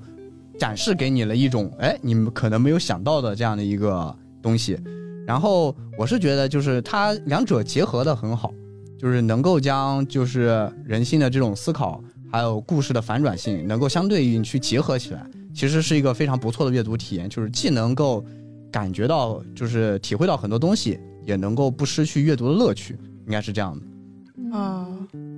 它这个书名就是其中一个故事吗？这个书名应该说的是第一个故事，第一个故事，应该说的是第一个故事，因为第一个故事整体还是围绕家庭去写的。对它后面后面也有几篇都是家庭的，嗯，还有讲姐妹的，还有讲，呃，朋友之间，对对对，我记得上次上次说的时候就说了他很多就是关一些亲密关系之间的呃一一个故事，因为周家苗其实大家熟悉他还是那还是因为告白嘛，其实告白。你说到底其实其实内核是一个人性的故事，对，虽然他在这在这个故事上去讨论一些关于少年犯的一些问题啊，关于一些呃同态复仇的一些问题，但是它内核其实还是人性问题。你就想，你就没想到那几个小孩能够那个样子，也没想到那个老师居然选择了是吧那样一个方式去复仇。其实我觉得这东西还是他还是崔家苗的一个特点吧。嗯嗯，对呃，其实因为告白，因为明七大其实还很体很大程度上是因为它也影视化了嘛，啊，对对吧？它也是因为影视化的然后电影拍的也很好，就是传播性其实更广一是点。中中岛哲也拍的，啊，对，但其实凑家苗他不光是故事，我觉得他我看完这本书，我觉得他其实在表达和写作技法上，其实也有很多非常有亮点的地方。嗯比如说第一个故事啊，呃，戏我就不说了，它其实一开始的时候会有一种就是，呃，主角在自白的过程，就是读者是站在警察的视角，一直在听那个第一呃那个第一人称的那个女主在给你做一个自白，向你描述案件情况，然后她家里的情况，是这样一个方式的，其实就会感觉代入感很强。然后当你又从警察的身份跳出来继续看女主的东西的话，它会有一种就会有一种反转感，它结合剧情和这种技巧上，感觉会融合的非常的好。其实整本书都会有这种感觉，就是它的反转是跟它所有的东西结合起来，它的技巧、它的故事、剧情、人物，所有东西结合起来，带给你那一种，呃，在反转之后，然后又留有这种思考空间的这种故事，感觉还是非常好的。其实就是反转不是特别的，呃，反转不是特别的硬，哦，对因为有，的反转就是很硬的甩给你那种，那种确实那种反转，他感觉你感觉他这个其实就是经典的那种情理之中意料之啊，啊，对，情理之中意料之外嘛。啊，对他们没有去刻意营造或者说铺垫的。我只能说，一方面是作者确实在这个方面很下功夫，另一方面确实也技法相对比较娴熟，然后才能做到这种程度。我觉得，对这本书，我觉得，而且短篇嘛，就我们一直来说，短篇都很适合你偶尔翻来一篇放松的看，看完一篇之后你觉得 OK，你就你可以放在一边那种感觉。啊，对，确实，而且这本都正能量，就也很适合。哎，随，时补充不不是它每一篇，不都是正能量的，只是那一篇有那么一，点只。是我刚刚介绍的那一篇是比较正能量它。大部分还是还是比较那种人心的阴暗面还是比较多的。你看对心里就很堵得慌。对，可以，然后我这边，我这边要说这本书呢，跟刚才以太说那个有点关系是。吧？很正能量吗。不不不不，是这本书被中岛哲也改编过电影，哦，啊，是吗？电影是啥？电影叫《来了》，看过吗？没有。没有哎还，真没有，但来都来了，那也可以听。但来都来了嘛。可以听一下。对对对，这这电影是一八年改编，中岛哲也拍的嘛，然后是小松菜奈啊、松隆子还有吉夫木聪他们几个主演的，还有黑木华。哇哦，颜值很可以啊。对对对，其实，呃，我今天不说电影啊，说书，书的名字是同名的，也叫《来了》，是后浪出版社出版的。这本书是获得了日本恐怖小说大奖的首讲作，嗯，然后这个作者是泽村一志。这个泽村一志呢，其实之前是在出版社工作过，后来是成为一个自由撰稿人。二零一五年就是以这本《来了》获得了二十二届恐怖小说大奖的首奖，正式、哦然后正式出道。还挺厉害。对对对。然后我查的资料的时候，发现他其实写了挺多就是恐怖做恐怖小说和推理小说的，而且获得过一个呃第十九届性别意识特别奖。然后我当时性别意识，对还有这种奖吗？我当时看着他获闻所未获了这个奖项，我就对这个小说很好奇嘛，就。然后看了之后呢，发现确实是一个以恐怖小说包装下的讲性别问题的这么一部社会派的恐怖小说。所以这跟《黑客帝国》的导演应该应该应该就不太不太一样。就是它其实那怎么说，它它的整体的故事节奏其实还是恐怖小说。对，其实嗯推理成分是没有那么强的，是这本书是真的有妖怪的。它到底是妖怪小说还是就是它的恐怖小说哪种？是那种有日本那种鬼的，还是日本那种妖怪的，还是还是哪一种？因为这两个还挺不一样的是妖怪，哦，妖怪的对这个妖怪呢，叫做 手无、手无。这个妖怪呢叫做破鸡魔，是日本就是流传很久的一个妖怪，是据说是当时，呃，西方人来到日本传教的时候带来的一种妖怪，哦，说是他日落而出，呼唤人名，然后日落而你如果回答的话，就会被他掳走。然后说，传说这个妖怪呢长得像人，会发出一种很奇怪的呼叫声，自古栖息在山里面。嗯，听着有点像西方吸血鬼的那个感觉是吧？但是它不是吸血的，只是它会掳走一个掳走日本人。但这个妖怪的不还是挺那种很传统那种吗？就是你刚刚怎么来说的，不要不要答应他的，对，名字不要跟陌生人说话对对就是那种经典的叫你不要回头那种妖怪是一样的吧？是，但是刚开始以为是讲妖怪，后来啊才发现是讲，就是那种日本男权社会下的男性对女性的压迫，你知道吧？社会派来了。所以那个妖怪是有象征意义的吗？对，是这个妖怪出现呢，会有一个前提，就是说这个这一家人是有嫌隙的，就比如说是老公跟妻子，他们关系之间是有隔阂对有隔阂不太好的。嗯，然后这故事是讲啥的呢？是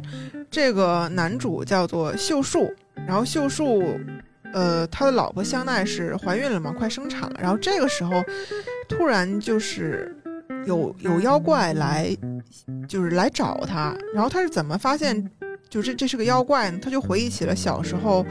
呃，初中的时候在外婆家，那个时候外公身体比较差嘛，然后有一个妖怪。来就是敲门，后来他外公不让开，然后后来他外公去世之后，就是呃听说是呃他们那个地区流传的一个这么这么一个妖怪，然后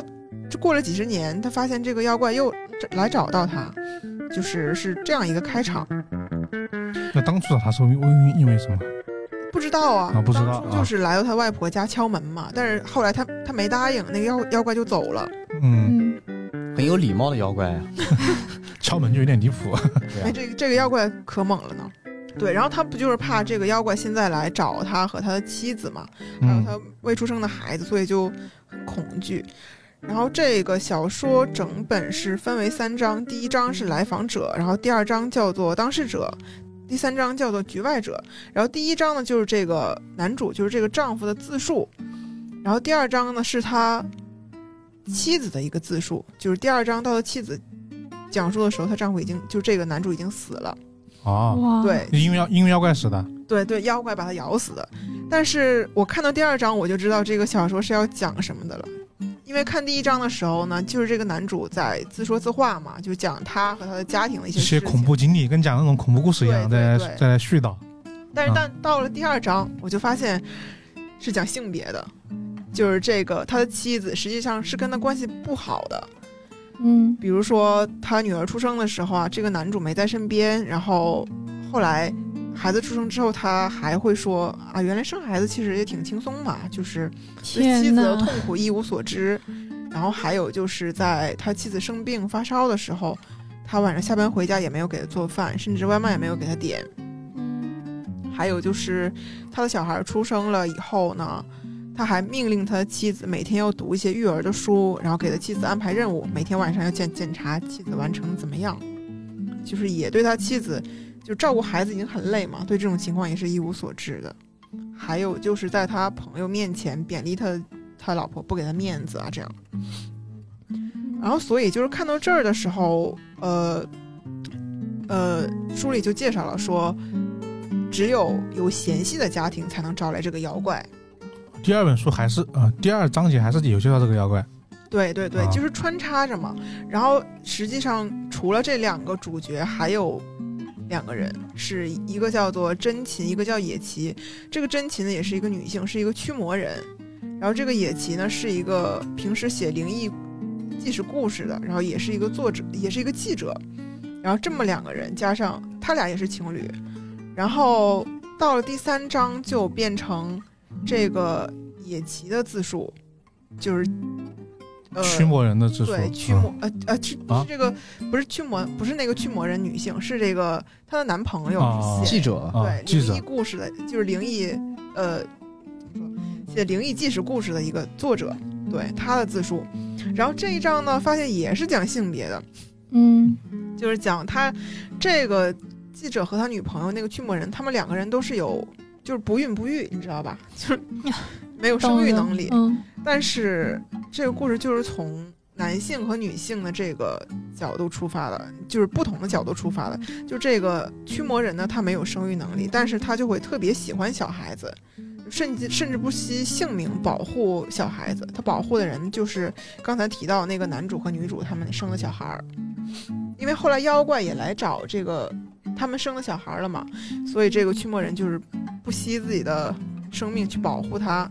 然后呢，她的男朋友这个野崎呢，也是没有生育能力，但是他非常自卑，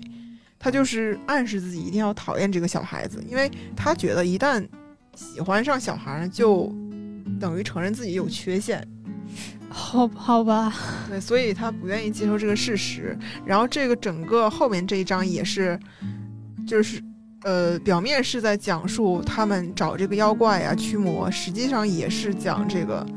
就是男女的性别问题，就是对嗯。但是我觉得整体上来说，还是就是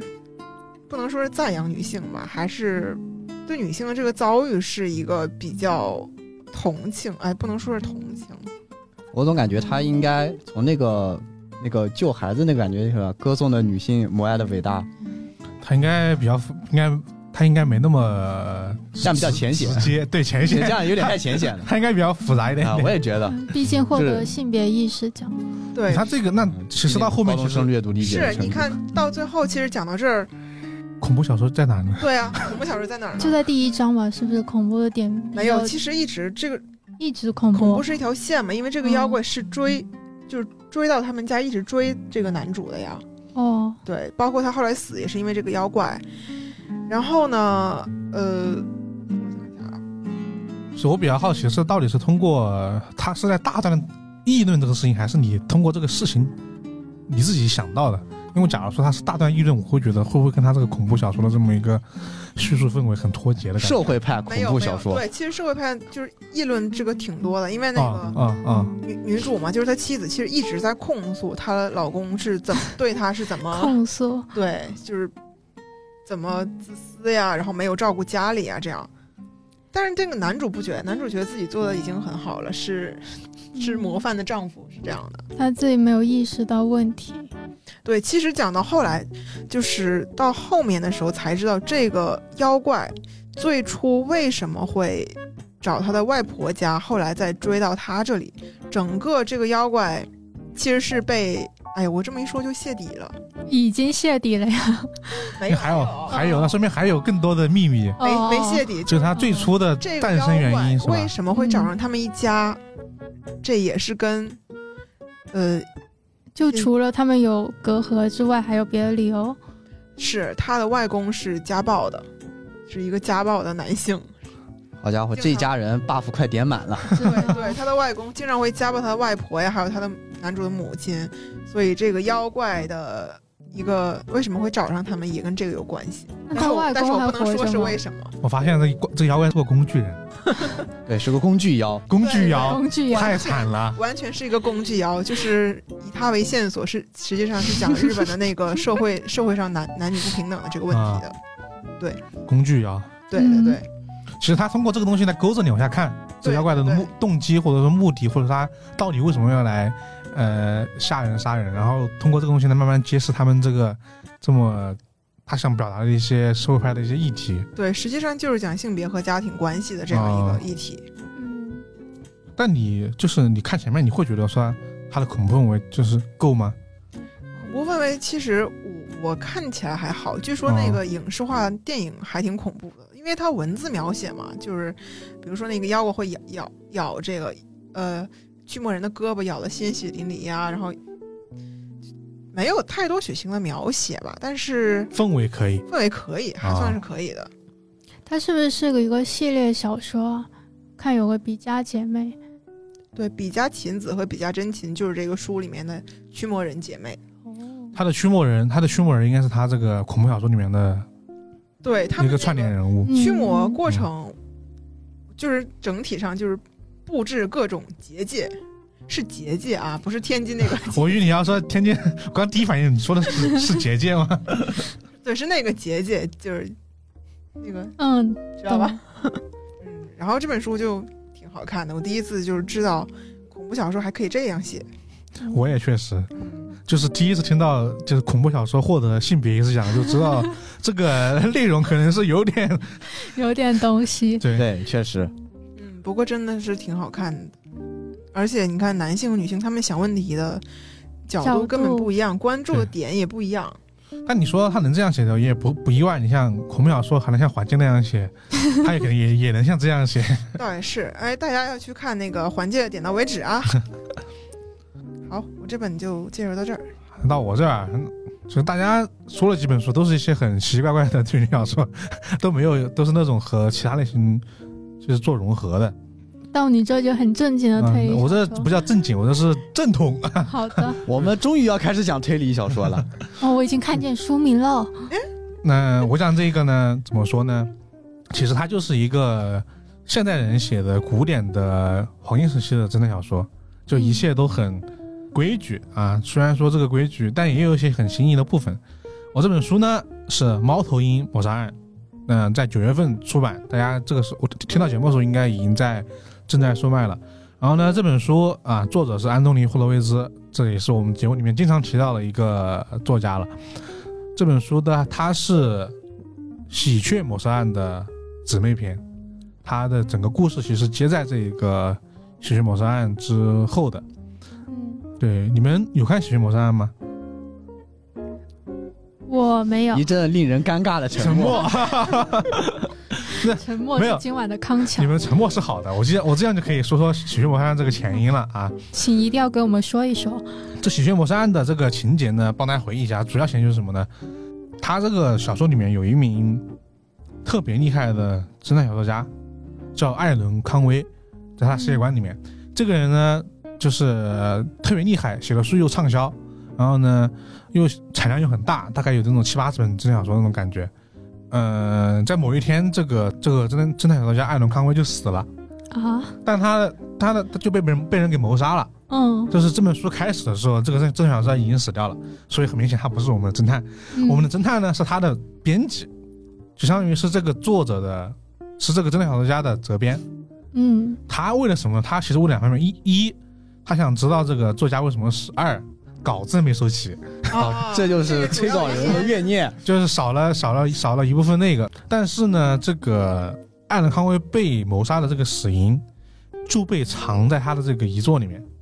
哇哦对他这本遗作呢叫《喜鹊谋杀案》。哦哦，所以呢，他通过他这个时候突突然换了一种写作的形式跟模式，以及里面的书里面的主要人物，他就开始写起了一个发生在英国小乡村的，就是侦探故事。也就是说，它是一个书中书的一个模式。对哦他，然后你需要你只要把，呃，你如果能够把书中书里面这个这个凶手，因为当时是一个未完成稿嘛，还只有一半，他没有写到结局，他把所有的就是线索和案件都放开了啊。那挑战读者，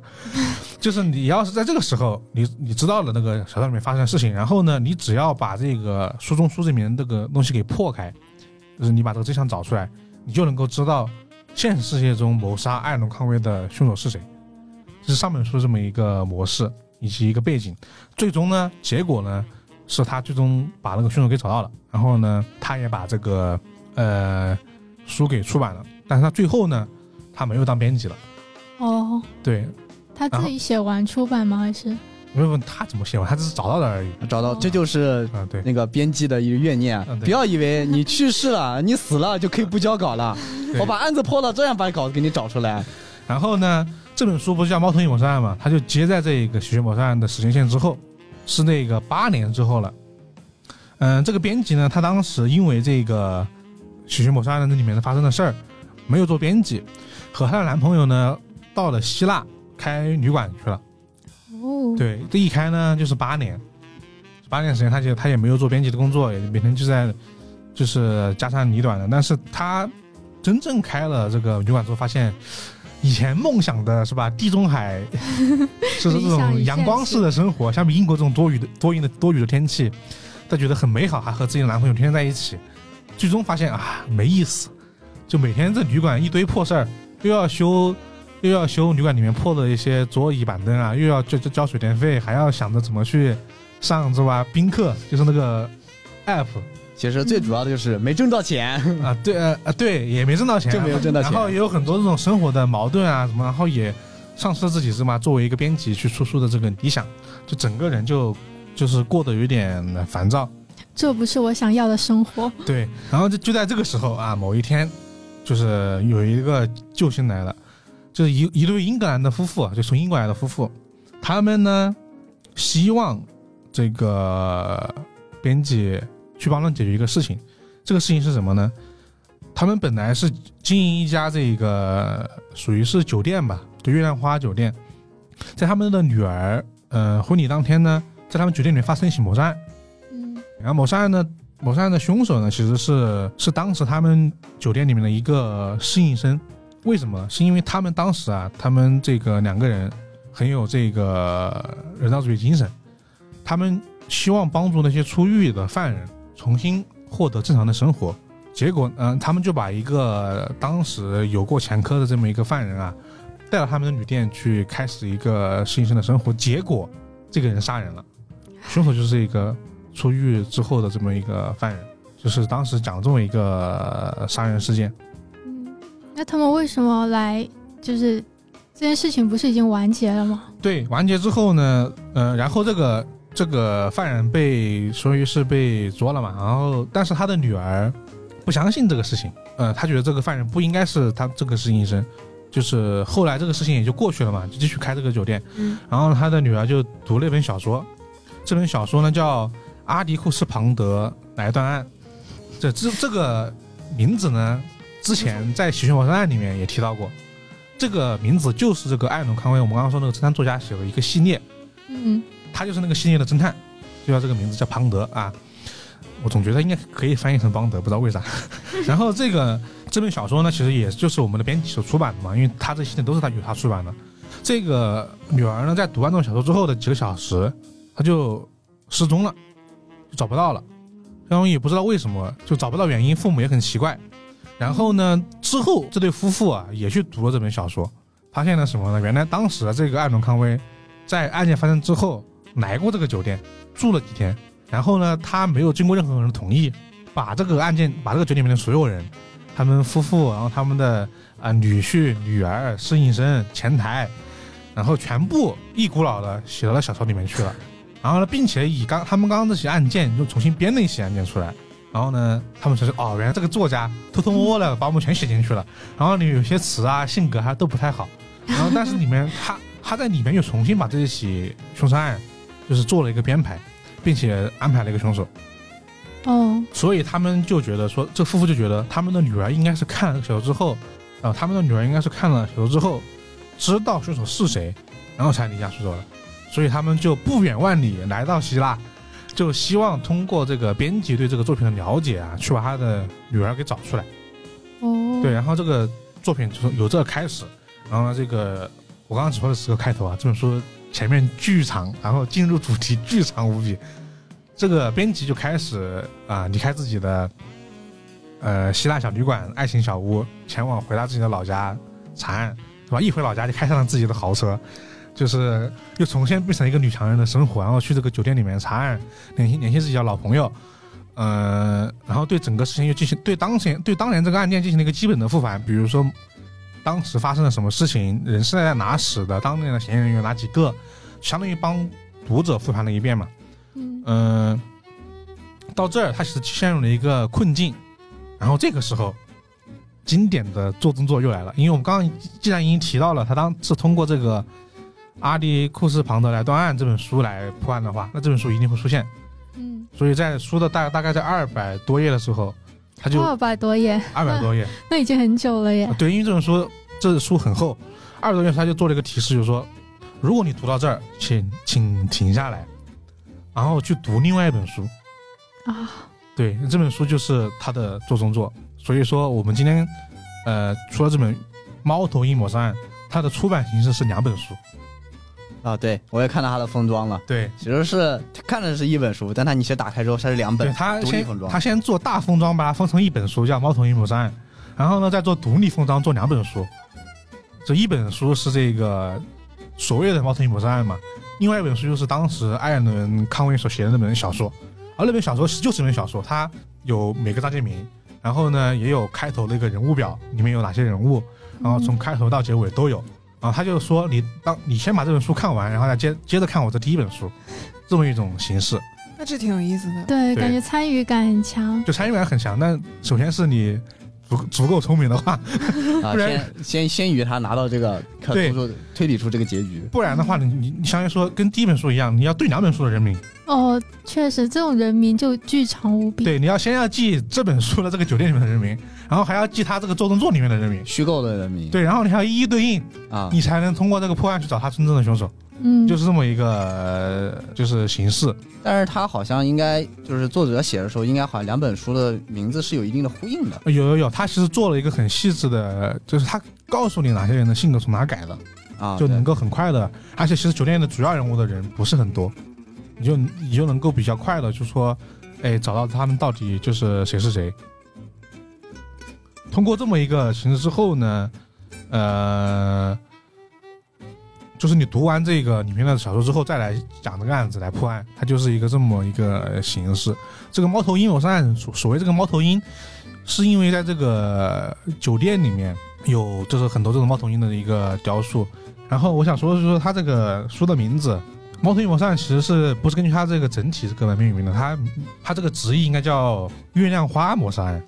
月亮花谋杀。月亮花是他们这个酒店的名字。嗯对，所以它但是它翻译成的就是猫头鹰谋杀案。它的它的封面就是做了一呃跟雪一样做了一个呃猫头鹰飞在飞在那个树上，然后它做中作呢就就有另外一个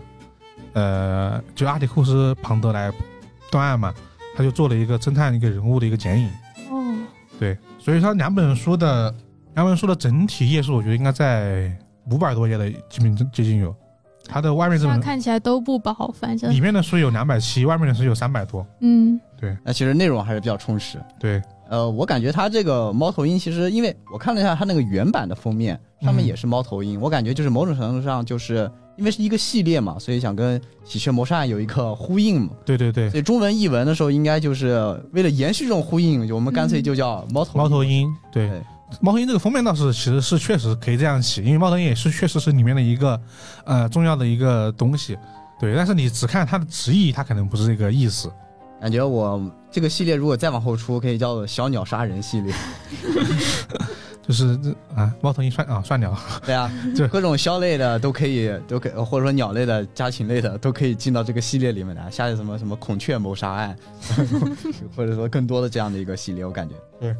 啊，对，然后在这个在整个查案过程中，还有很多，就是我们刚刚不是说到他他他生活上的一地鸡毛嘛，还有很多他跟男主，他跟他嗯编辑跟男朋友的一些感情的一些纠葛，她在想到底自己要不要回去，呃就是因为她跟她男朋友很长时间不见，就她男朋友就是那种整个人是那种地中海风味、希腊风味，悠 悠哉悠哉，他自己屁颠屁颠查案，然后他查案其实就是为了一一万块钱就去支撑他们旅馆的这个经济收入，是一万英镑，对一万一英镑。对，所以说他就有这种反差感，以及他会反思自己现在的生活是不是合适，因为他以前的生活节奏很快嘛。其实，在查案过程中，还有他自己这么一个呃境况的一个思考跟反思，跟这跟第一部很像，所以它整体的形式就是这个类型，然后呢，也是那种家访式的，就一个一个问，就很、哦就是很很直接，很古典，就很古典，所以会导致，假如说会，呃，建议是花一个比较大块的时间去阅读，不然你会有点没耐心。但你读完就是很好看，嗯，这种就是你只要把人民人民这一关过了之后，其实体验还蛮好的。一般来对，说，其实就在当时我我刚开始读的时候还觉得有点就是闷，因为前面什么事儿都没有嘛。我觉得怎么一百页了，你还在跟你 男朋友想你到底走去不去英国呢？但是后面当你进入了这个酒店之后，你就马上切换到了就是阿加莎的那种呃小说模式啊，嗯开始了进酒店了，开始发生案子了，啊。就马上可以切换到那种情景里面去。不过你提到那个啥，那个呃，她男朋友嘛，嗯，我不知道是不是女生都有这种困扰，就是我看了我也看了也一部分这个书嘛，然后女主是她男朋友非常帅，你知道吗？啊是我看女主经常纠结在啊，他这个性格怎么那么烦啊？但是一一看哇，又好帅啊！这种我我原谅你，了。对，我原谅你了。我她就是她男朋友就是那种就希腊雕塑那种感觉，对她经常描述她男朋友那种嗯希腊雕塑那种呃那种地中海那种特有的那种感觉，就纠结在颜值和内涵之间，这个女主就一直在这也是英国英国人写小说的特点啊，就就是会对那种比较向往。嗯他他怎么说呢？我觉得说，呃，整体这个阅读感受可能说，在真正的真正的迷你技巧之上，其实你其实是比较懵的，不像其他小说会有有一条比较清晰的线。其实它的线索就是有点有点过于的，就是庞杂了。嗯你如果不看到后面的话，就可能有时候都不知道发生了什么，它是每一条线索都会用上，还是会给你有干扰项的？基本上都是能用上的。全部都能用上。对，那那组织起来就是相当大的谜。只不过它的只不过它的动机是很是有干扰项的。哦，但是你这种古典小说说阿加莎式的小说，其实就是动机是最有迷惑性的。哦，对，动机肯定有迷惑性，但是对它的手法就是是它就是手法不是很谜底手法上手法不是会给你干扰很项，手法不是很复杂。对，嗯这跟《寻某山》一样，《寻某山》其实手法也不是特别复杂，但是它很巧妙的讲了一个呃故事，而且他有他有一段吐槽的一个一一个点，因为他自己也是个编剧，他就嗯他他也会自己吐槽自己这种家访式的这么一个就是断案过程，就是很没有冲戏戏剧冲突，很没有情节。像对，没有什么情节。因为这种东西就有时候写的很干嘛，啊，就是找一个人问一下，找个人问一下，找个人问一下，就是一直问下去。对，因为你如果一直因为线索庞杂的话，如果你一直要写啊不同的方法去呈现线索，啊曲折迷曲折扑朔的话，那相对来说这个整体的剧情组织上会比较难嘛。但是我觉得，呃，在这在此之外，还有一个点，我觉得比较值得说，还有一个点比较值得一说，就是它整个就是这个背景很已经很接近很现代我们这个生活了。就刚我们刚刚说那个宾客，其实是一个订那订酒店的应用嘛，嗯。啊，然后呢，它还会有视频通话，然后呢，还有一些很是现在手机就是应用程序很多这个这么一个时代，然后很多比如说酒店啊，它也是通过，他会说自己的酒店不好，是因为酒店的网络评价不太好，就是 就是那种跟同城那种类型一样，因为自己的就是评分不高，导致入座的人不多，就是你会感觉这是一个确实是发生在现在现在的一个侦探故事，这种很难做，其实其实就是其实会有神下的感觉，但我记得作者好像是有参与过神下的制作相关。他主要是那个，好像主要是大侦探波罗。哦，嗯然后呢，还有那个叫啥？他自己有一个战战地神探嘛，就是那个哦，对，战地神探也是他自己的编剧，他但是呃，神夏没有没有参与。你看他很巧妙的把这个古典和现代结合了起来，通过这么一个做动作的形式。啊，确实，主要是现在就是古典的，确实这种古典意味的写小古典意味小说的确实很少了。对然后看完之后，我觉得他在下半大气，因为之前他说自己的这个里面的侦探艾伦康威写了巨多侦探小说，每一本都可以拿来对，每一本都可以拿来做做工作。虽然说这个人已经死了，但是不影响他把他东西拿出来，不停的重新开始对 开始编女。编辑还在啊，对啊女记者拿了他的书继续。对，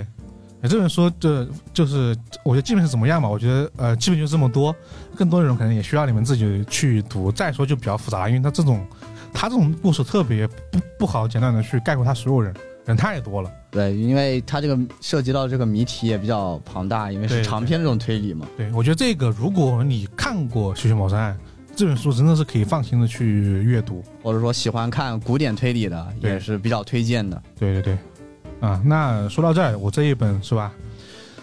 正统的古典侦探小说就说到这儿了，就是听你们听我介绍，你们肯定感觉到它这个经典模式展开。但是顺便也可以搭一句，我们的藏书局啊，目前《喜鹊谋杀案》《猫头鹰谋杀案》目前都在我们的火热售卖中啊。对，嗯我们也也也进货了，好吧？毕竟蹭一下安东尼·霍尔维兹的热度。啊，是的，是的，你这两书是封装卖的，所以说，呃，怎么说呢？价格看价格你会觉得有点贵，但是实际实际上拿到书之后就觉得还好，就是五百多页这么一个厚度，对有书中书呢，对，相当于相当于就是两本书买两本书了，嗯其实就是，嗯对，因为他他这本书的内容比第一本书的《喜剧谋杀案》还要多，《喜剧谋杀案》是当时小说名字写了半截就没写了，就侦探是当时的编辑是同时推理出里面的真相，再推理出外面的真相。那这本书是直接写完了，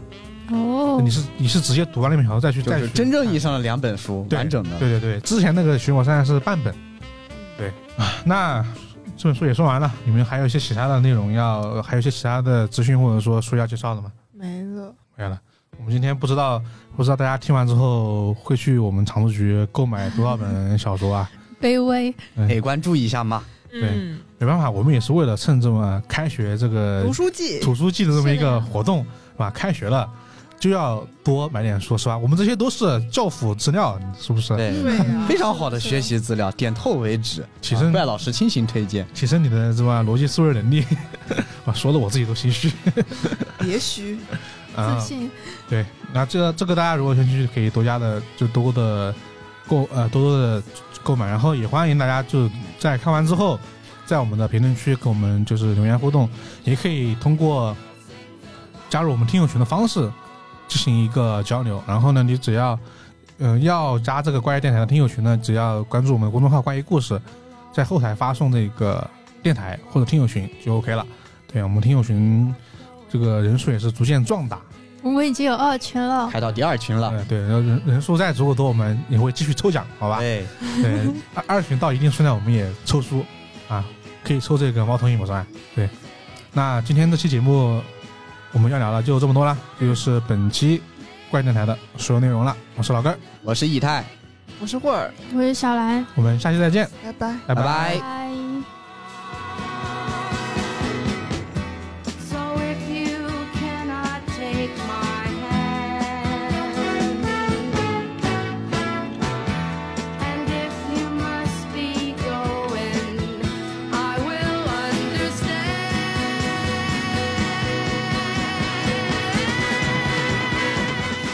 我是怪君，欢迎在各大音频播客平台订阅和评价我们，搜索“怪异电台”即可哟。记得关注哟，拜拜。